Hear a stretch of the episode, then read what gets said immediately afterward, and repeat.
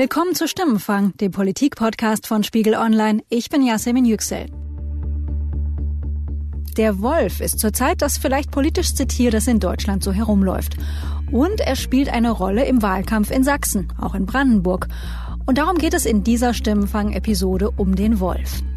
Wenn man wissen will, wie sehr das Raubtier die deutsche Politik polarisiert, lohnt ein Blick in Bundestagsdebatten zum Thema. Hier ist ein Beispiel aus diesem Frühjahr. Liebe Kolleginnen und Kollegen, wie wollen Sie denn einem Wolf, der fast 80 Kilometer am Tag unterwegs ist, untersagen, in ein Wolfsausschlussgebiet zu kommen? Also wir fordern die Aufnahme des Wolfes in das Jagdrecht. Wie soll das denn funktionieren? Halten Sie dann dem Wolf Ihre Jagdscheine vor? Das wird nicht funktionieren. Tagtäglich haben beide Tierhalter Angst, dass ein Wolf eines ihrer Tiere reißt. Und der linksgrüne Träumerblock hält weiter am Weitersohn der Wolfspolitik fest. Der Wolf ist das zu verehrende heilige Tier. Derweil werden tausende Nutztiere teilweise bei lebendigem Leibe gefressen. Und das bringt mich dazu. Soll man den Wolf jagen oder schützen, schießen oder managen? Die Positionen liegen weit auseinander. Politische Kompromisse sind schwer vorstellbar und an Ideologie mangelt es in der Debatte auch nicht. Frau Klöttner kommt aus dem ländlichen Raum und Frau Schulze kommt aus der Stadt. Die hat noch nie ein Wildtier gesehen wahrscheinlich. Das ist das große Problem. Also die FDP und AfD Schulter an Schulter gegen den Wolf. Also dass ich das noch erleben muss. Was macht der Weidetierhalter, wenn Isegrim ihn zum wiederholten Male heimgesucht hat, wenn er am Morgen auf die Weide kommt und er mehrere seiner Schafe gerade noch lebendig mit aufgerissenen Bäuchen, herausquellenden Gedärmen oder angefressenen Hinterläufen vorfindet. Er schreitet zur Tat. Der Mann, der hier, man muss es wohl so interpretieren, indirekt Tierhalter zur Selbstjustiz in Sachen Wolf auffordert, ist Carsten Hilse. Hilse ist Mitglied der AfD-Fraktion im Deutschen Bundestag, umweltpolitischer Sprecher seiner Fraktion und sein Wahlkreis ist in Sachsen. Vor ein paar Wochen bin ich genau dorthin gefahren, in den Wahlkreis Bautzen I und habe Menschen getroffen, die seit Jahren versuchen müssen, mit der Wiederansiedlung des Wolfs vor ihrer Haustür zu leben. Liebe Gäste, herzlich willkommen hier in Radibor an einem ganz idyllischen Fleck in der Oberlausitzer Heide Deichlandschaft. Ich freue mich, dass wir heute hier zusammengekommen sind, um mit unseren Mitstreitern in ganz Europa daran zu erinnern, dass wir ein Problem haben, nämlich das Problem mit der unkontrollierten Vermehrung der Wölfe in unserem Gebiet. Das ist Vinzenz Baberschke, CDU-Bürgermeister in der kleinen Gemeinde Radibor. Ich habe ihn vor Ort bei einem sogenannten Mahn- und Solidarfeuer gegen die uneingeschränkte Ausbreitung der Wölfe besucht. Da standen etwa ein Dutzend Menschen rund um eine Feuerstelle in der Nähe eines kleinen Teichs. Es gab Getränke und Würstchen. Es war früher Abend, die Sonne ging langsam unter und es wirkte alles ziemlich idyllisch. Ich muss allerdings auch sagen, als ich, ein Stadtmensch, zum ersten Mal von diesen Mahnfeuern gehört hatte, fand ich sie auch irgendwie befremdlich. Tatsächlich finden diese Feuer seit einigen Jahren und europaweit statt. Überall dort, wo Gemeinden, Weidetierhalter, Bauern, Hobbyschäfer sich mit dem Problem Wolf alleingelassen fühlen. Dass der Wolf sich angesiedelt hat, ist für den Naturschutz ein großes Erfolgserlebnis. Wir haben uns alle seinerzeit auch gefreut, dass es soweit ist. Aber wir haben auch von Anfang an auf die Probleme hingewiesen. Man hat uns nicht ernst genommen. Wenn es Wölfe gibt, die übergriffig werden, wenn sie zu nah an die Menschen kommen, wenn sie in den Dörfern sind, wenn sie aggressiv werden und mehrmals auch Herden angreifen, dann muss es die Möglichkeit geben, rechtssicher auch zu handeln. In Sachsen leben nach Brandenburg die meisten Wölfe in Deutschland. Dem letzten sogenannten Wolfsmonitoring vom Bundesamt für Naturschutz zufolge sind es in Sachsen 18 Rudel, in Brandenburg 26. Und es ist leider Gottes so, dass wir jetzt das verzeichnen, dass immer mehr Schäfer ihren Beruf aufgeben aus wirtschaftlichen Gründen. Aber diese wirtschaftlichen Gründe sind zum Teil auch mit dem Wolf verbunden, weil die Schutzmaßnahmen und die Einbußen, die die Schäfer erleiden, einfach ein wirtschaftliches Betreiben der Schäfereien kaum noch möglich machen.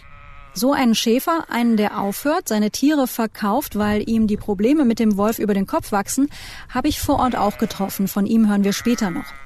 Der Freistaat Sachsen hat im April eine neue Wolfsverordnung verabschiedet und will damit vor allem Tierhalter unterstützen. Zum Beispiel, indem die Entnahme eines Wolfs, und damit ist die Tötung gemeint, gestattet ist, um erhebliche wirtschaftliche Schäden bei Nutztierhaltern zu vermeiden. Den Grünen oder dem Naturschutzbund geht die Verordnung aus Sachsen zu weit. Einigen Weidetierhaltern dagegen noch nicht weit genug. Wir können froh sein, dass unsere Staatsregierung und das Umweltministerium den Mut gehabt hat, so eine rigorose Wolfsverordnung äh, zu verabschieden und in Kraft zu setzen. Aber wir müssen sehen, ob sie denn wirklich das bringt, was wir auch alle wünschen, nämlich Rechtssicherheit in dem ganzen Thema. Wir sind für jede Hilfe dankbar. Es ist natürlich jetzt in der Landtagswahl ein politisches Thema. Äh, das liegt nicht an uns, das liegt an denen, die bisher viel verschlafen haben. Und deswegen umso mehr Danke allen, die gekommen sind. Und jetzt wollen wir uns einfach über das Thema unterhalten. Danke. Genau, wunderbar. Baberschke, der CDU-Bürgermeister, schließt bei denen, die verschlafen haben, durchaus auch seine eigene Partei ein. Er selbst fordert seit Jahren mehr Unterstützung für wolfsgeplagte Gemeinden. Mir war aufgefallen, dass er schon 2008 in einem Artikel zum Thema auf Spiegel Online vorkommt. Heute, elf Jahre später, ist das Problem aus seiner Sicht jedenfalls nicht kleiner geworden. Das hat er mir am Rande des Mahnfeuers vor Ort erzählt. Das Problem ist größer geworden.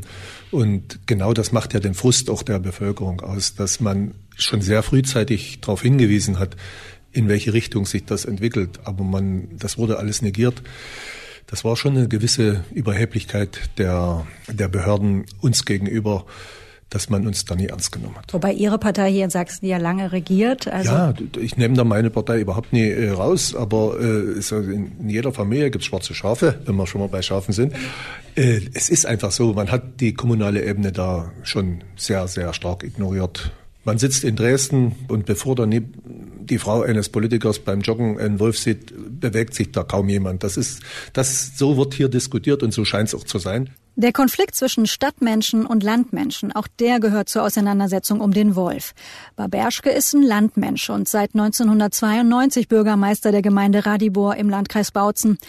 Er war schon im Amt, als vor knapp 20 Jahren im Jahr 2000 gar nicht weit von Radibor entfernt auf einem Truppenübungsplatz die ersten Wolfswelpen in Deutschland geboren wurden und damit die Wiederansiedlung des Raubtiers begann. Wenn nun ein Wolf Schafe gerissen hat, dann ist Baberschka als Bürgermeister oft der Erste, den die Menschen in der 3100 Einwohnergemeinde anrufen. Die Übergriffe von Wölfen auf Weidetiere sind vehement mehr geworden in den letzten Jahren und natürlich sind viele Menschen damit auch überfordert.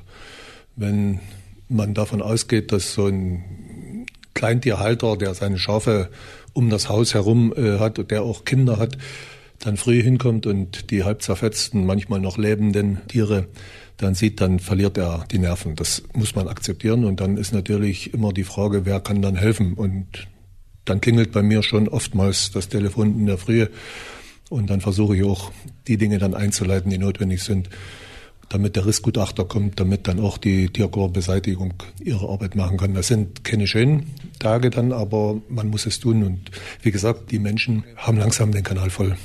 Über die Jahre hat Baberschke jetzt miterlebt, wie der Wolf die Menschen in den Dörfern und deren politische Einstellung verändert hat. Also zum Beispiel kenne ich Ortschaften im Norden unserer Gemeinde, Wessel oder auch Lippitsch, da sind Wölfe schon am Tage durch die Dörfer gegangen. Und dort sind natürlich die Menschen dann so vorsichtig, dass die ihre Kinder, wenn es dunkel wird, äh, reinholen. Das war früher alles etwas lockerer.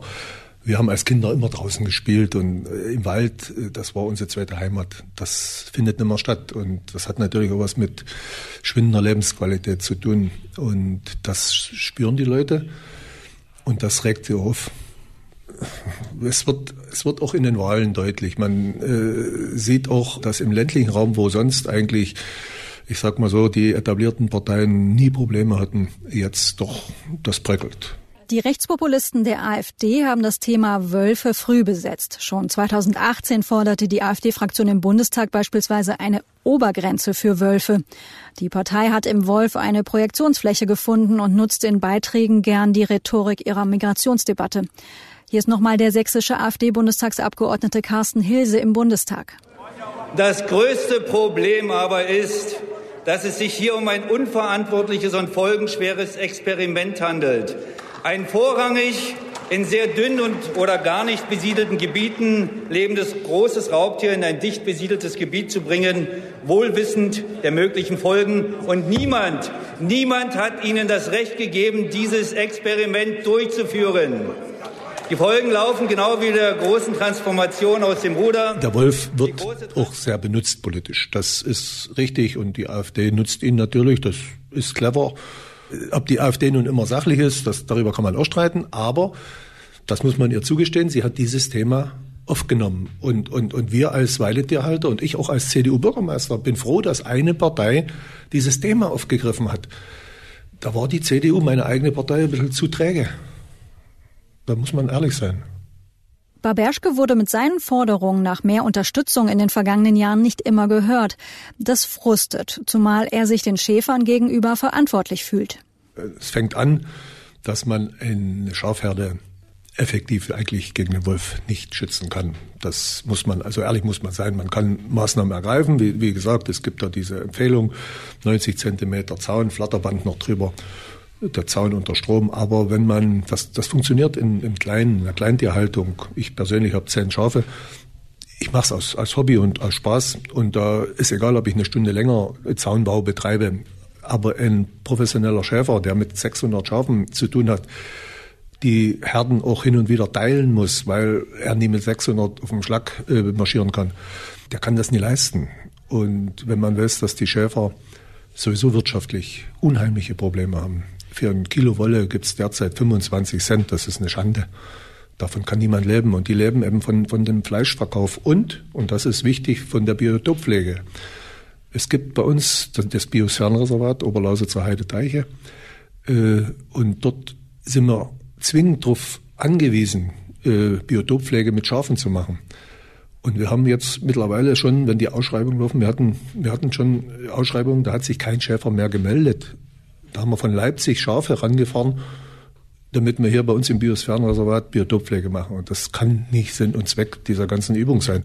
Weil der Bürgermeister immer wieder Position bezieht in der hitzigen Debatte, ist er für manche zur Hassfigur geworden und auch damit muss er irgendwie umgehen.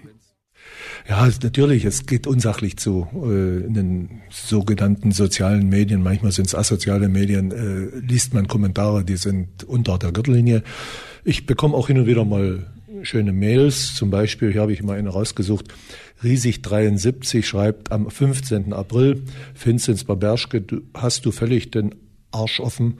Was tut dir der Wolf? Er holt sich nur sein Territorium zurück, du Vollpfosten. So, solche Dinge finden dann statt. Wie gehen Sie damit um? Da lächle ich und mache X dran. Aber äh, das zeigt eigentlich, wie, wie unsachlich zum Teil solche Dinge äh, dann ablaufen. Und ich bin nun einer, der, der sein Geld damit verdient, dass er einiges vertragen muss. Aber wenn ein Schafhalter solche E-Mails bekommt, nachdem er Opfer oder seine Herde Opfer eines äh, Wolfes geworden ist, dann ist denke ich, die emotionale Belastung noch eine viel größere.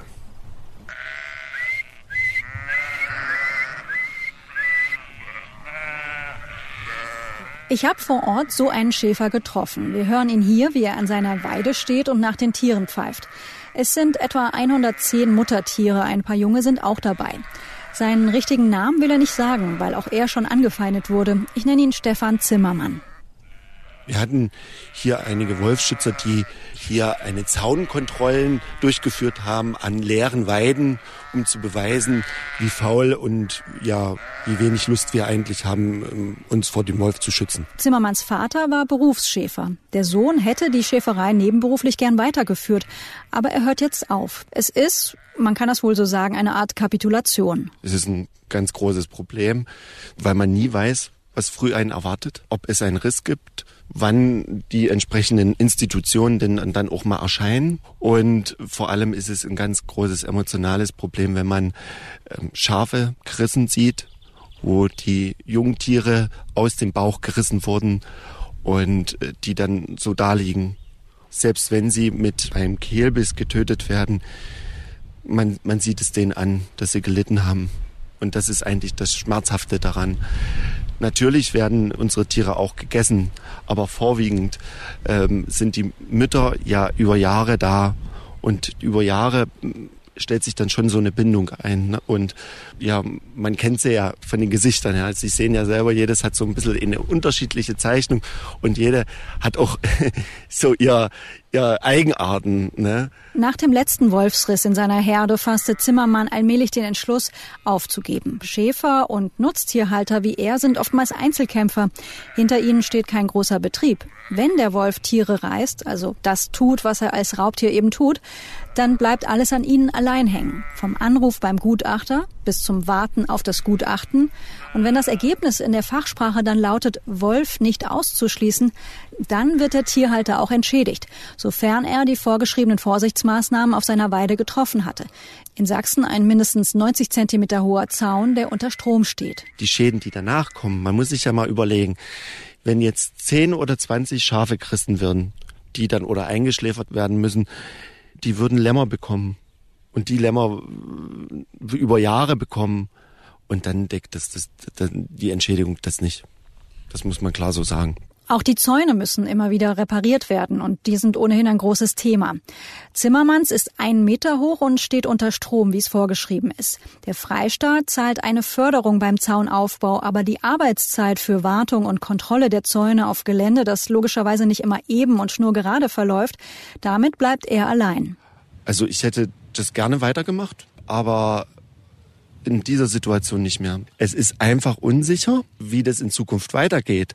Zum einen fordern äh, vor allem die Grünen noch höhere Zäune, noch noch irgendwas und das der Wolf ist ist das goldene Kalb und man hat das Gefühl, dass denen mehr zugehört wird und zum Teil fühle ich, fühlen wir uns, also ich kann von unserer Familie sprechen, ähm, alleingelassen. Ähm, man merkt einfach, dass ähm, da Jahre verschlafen wurden. Und haben Sie schon mal persönlich einen Wolf gesehen hier in der Gegend? Ja, Okay, erzählen Sie mal, wo war das, wie war das? Es war ähm, Sonntag um elf am Spielplatz, ungelogen, ja. Was ging Ihnen da durch den Kopf? Ähm, ich war aufgeregt, also ich war schon sehr aufgeregt. Ich persönlich hatte jetzt keine Angst. Ich weiß nicht, wie das mit Kindern wäre. Das kann ich nicht beurteilen. Ich habe zum Beispiel in der, aus dem Nachbarort gesagt, also ich fahre fahr mit dem Kinderwagen nicht in den Wald spazieren. Das ist einfach so allein, ne? Bei dem Mahnfeuer gegen die Ausbreitung der Wölfe steht Zimmermann an dem Tag dann auch mit anderen Weidetierhaltern rund um die Feuerstelle, tauscht sich mit seinen Nachbarn und Nachbarinnen aus, die alle ähnliche Probleme haben. Und jetzt sind es die Schäfer und irgendwann werden es dann die Rinderhalter sein und irgendwann die Pferdehalter. Und irgendwann sagen die Leute, wir wollen nicht mehr in den Dörfern leben, weil die Wölfe Tag und Nacht durchmarschieren. Und das kann nicht Sinn und Zweck der Sache und der Politik sein. Und wir haben genügend Beispiele, wir haben genügend Vorfälle und wir möchten nicht, dass irgendwas passiert, in keinster Weise. Und deswegen sprechen wir immer wieder diese Thematik an, damit sie eben halt in den Köpfen hängen bleibt. Und ähm, umso mehr freue ich mich eben halt gerade ähm, CDU und eben halt jetzt auch die Blaue Partei, dass die halt mit dabei sind. Ich hätte mich aber genauso auch gefreut, wenn mal jemand von der SPD oder von den Grünen gekommen wäre die Grünen, die ja eigentlich für die Natur sind, ne, haben sich bis jetzt noch nie Schaut man ins Wahlprogramm der sächsischen Grünen, dann steht da, wir Grüne bekennen uns zum Schutz des Wolfs. Abschüsse dürfen nur in begründeten Einzelfällen das letzte Mittel sein.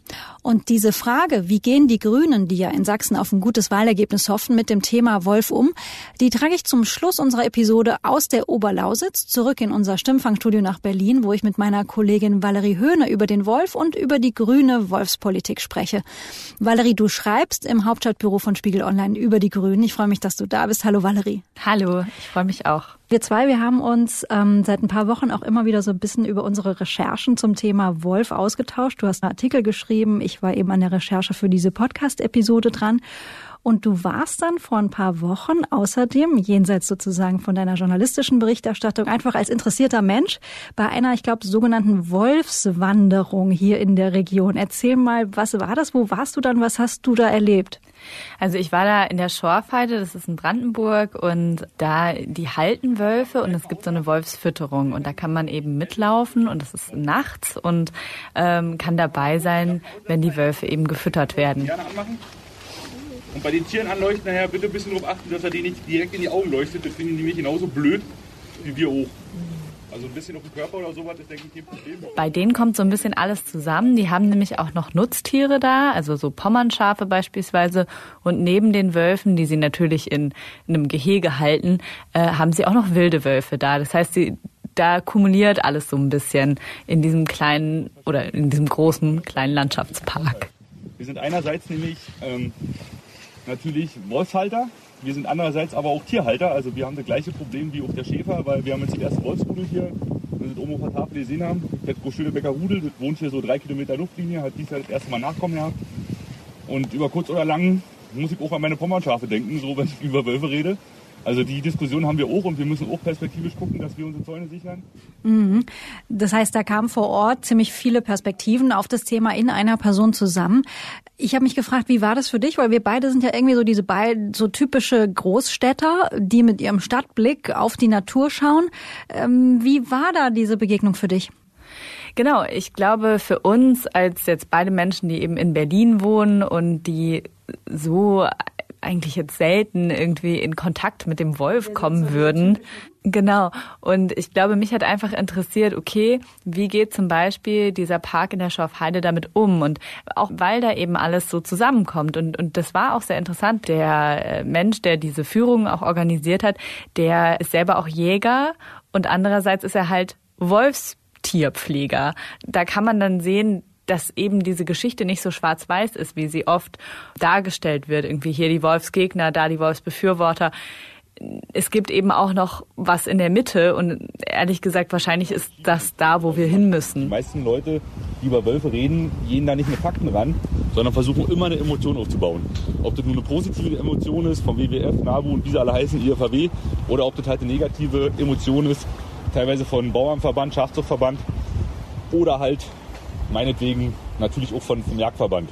Äh, die haben auch so ein Wolfsinformationszentrum und wenn man da hinkommt, kann man also erstmal, kriegt man ganz viele Infos über den Wolf. Da kann man lesen, wie viele Risse gab es im letzten Jahr oder in den letzten Jahren, wie viele Menschen wurden in den letzten Jahren durch Wölfe getötet. Das sind, glaube ich, neun in den letzten 50 Jahren in Europa gewesen, auch wenn natürlich jeder zu viel ist, aber Autounfälle fordern wesentlich mehr Opfer.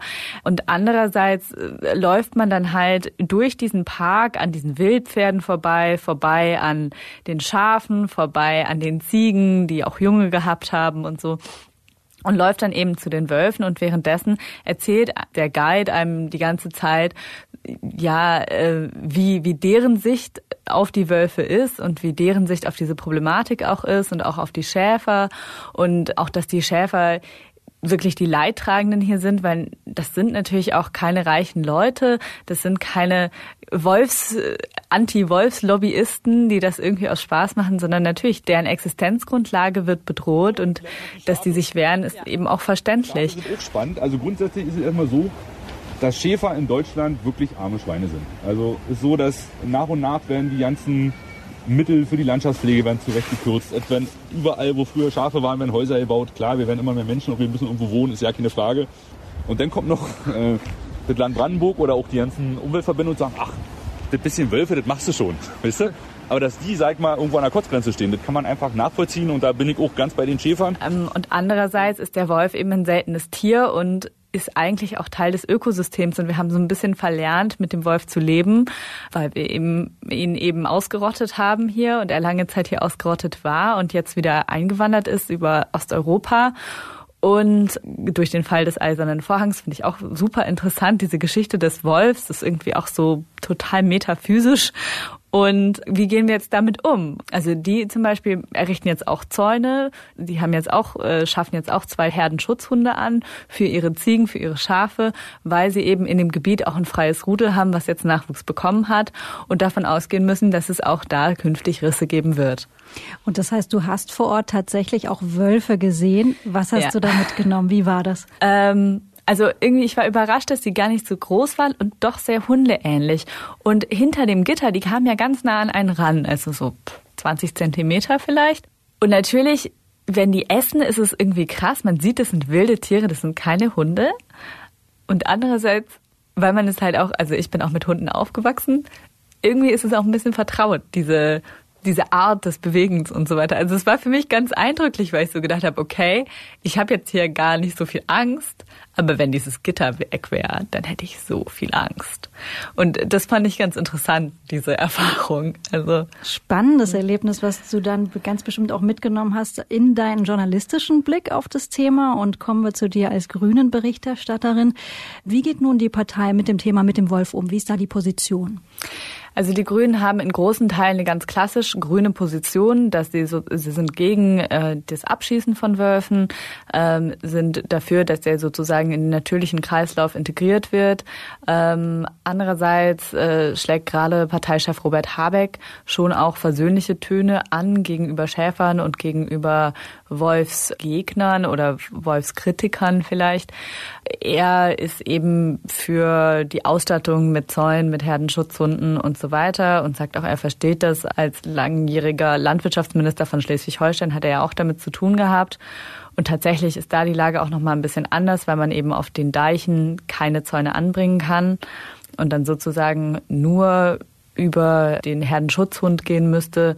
Also von daher, ich glaube, er sieht da schon die differenzierte Problematik, war auch in Brandenburg selber bei einem Schäfer und hat ihn besucht. Aber generell sind die Grünen plädieren die eben dafür, dass der Wolf nicht abgeschossen werden soll, also klassisch, wie man es erwartet, sozusagen von der Partei. Das heißt, die Grünen gehen hier also ganz klar auch in Kontrast zur CDU, zur AfD sowieso. Es gibt von Wolfram Günther, das ist der grüne Fraktionsvorsitzende in Sachsen, von dem gibt es schon aus dem letzten Jahr auf Facebook ein Video, wo er eben so seine Position oder die Position der sächsischen Grünen zum Thema Wolf umreißt. Und äh, Überschrift könnte so ein bisschen sein, doch ein Miteinander zwischen Weidetierhaltern und dem Wolf ist möglich. Man weiß, wie man sie schützen kann, seine Herdentiere, durch Zäune, durch Flatterband, eben durch elektrische Zäune. Und wir wissen es auch von Weiterhaltern in der Region, die gut auskommen, auch mit ihren Rudeln ringsrum, weil die einfach gelernt haben, dass sie dort nicht rankommen an die Bestände und die fressen einfach das Wild. Und jetzt hier zu erzählen, ähm, man müsse sich entscheiden in Sachsen, ob man Weidehaltung oder den Wolf haben wollte, ist eben auch ein Märchen, genauso wie dieses Märchen vor dem gefährlichen Wolf Menschen. Und das ist unverantwortlich. Also ich, ich glaube, dass die Grünen dass sich da nochmal gut zeigt, dass die Grünen eben doch eher eine Partei sind, die in einem großstädtischen Milieu punktet, die, die auch diese Probleme der Schäfer, obwohl sie sie gern ernst nehmen wollen, und das glaube ich ihnen auch, aber eben aufgrund ihrer Ideale nicht so ernst nehmen können. Die Grünen werden sich nie öffentlich dafür aussprechen, irgendwie Wölfe abzuschießen, auch wenn es vielleicht durchaus Argumente dafür gibt, es in bestimmten Regionen oder an bestimmten Stellen zu tun. Der Wolf ist auch ein lernfähiges Tier. Äh, ich würde nicht ausschließen, dass der Wolf es nicht versteht, wo äh, zum Beispiel Jagdzonen sind. Ich glaube, diese Versöhnung, die Sie ja gerade versuchen zwischen Stadt und Land, zwischen urban und irgendwie diesen Orten, wo Sie für die Daseinsvorsorge und so weiter äh, kämpfen und, und das auch laut sagen, ich glaube, an diesem Thema wird nochmal deutlich, dass da eben doch noch eine ganz schön große Distanz ist zwischen den Grünen und ihren Ansprüchen zu wachsen als Partei. Wie sieht es generell, ich weiß, das ist immer ganz, ganz schwierig, wenn wir auf Zahlen schauen. Wie sieht es aber generell für die Grünen gerade in Sachsen im Wahlkampf aus? Ähm, kennst du da so letzte Prognosen? Also es dürfte wohl zweistellig werden und das ist für die Grünen schon ein ganz großer Erfolg in Sachsen. Also das ist vor, vor wenigen Jahren war das noch undenkbar. Da war das eine Splitterpartei. Ähm, von daher schaffen sie es gerade, sich zu öffnen. Sie schaffen es auch, andere Milieus anzusprechen, ähm, auch außerhalb von ihren großstädtischen ähm, StudentInnen. Mm, aber in Sachsen schaffen sie es weniger als anderswo. Das muss man schon sagen. Also knapp zweistellig ist wirklich bei weitem nicht das beste Ergebnis, was die Grünen derzeit einfahren. Wenn wir nach Bayern letztes Jahr gucken, da haben die 18 Prozent geholt. Ne? Und das war auch mal grünes No-Go-Land. Und von daher, das schaffen sie alles gerade ganz gut, aber in Sachsen zeigt sich doch noch das, was sie ja, glaube ich, so gerne sein wollen, obwohl sie das nicht sagen, dass sie eben keine Volkspartei sind. Vielen Dank, Valerie, für deinen abschließenden Blick für heute. Zum einen eben auf dieses schwierige, aber auch faszinierende Thema, wie umgehen mit dem Wolf und für deinen Blick in den grünen Wahlkampf in Sachsen. Vielen Dank. Gern. Das war Stimmenfang, der Politik-Podcast von Spiegel Online. Die nächste Episode hören Sie ab kommenden Donnerstag auf Spiegel Online, Spotify und in allen gängigen Podcast-Apps. Wenn Sie Feedback haben, schreiben Sie uns einfach eine Mail an stimmenfang.spiegel.de oder nutzen Sie unsere Stimmenfang-Mailbox unter 040 380 80400. An die gleiche Nummer, also die 040 380 80400, können Sie uns auch eine WhatsApp-Nachricht schicken. Diese Folge wurde produziert von Matthias Kirsch und mir, Yasemin Yüksel. Danke für die Unterstützung an Sebastian Fischer, Johannes Kückens, Wiebke Rasmussen, Thorsten Reitzek und Matthias Streitz. Die Stimmfangmusik kommt von Davide Russo.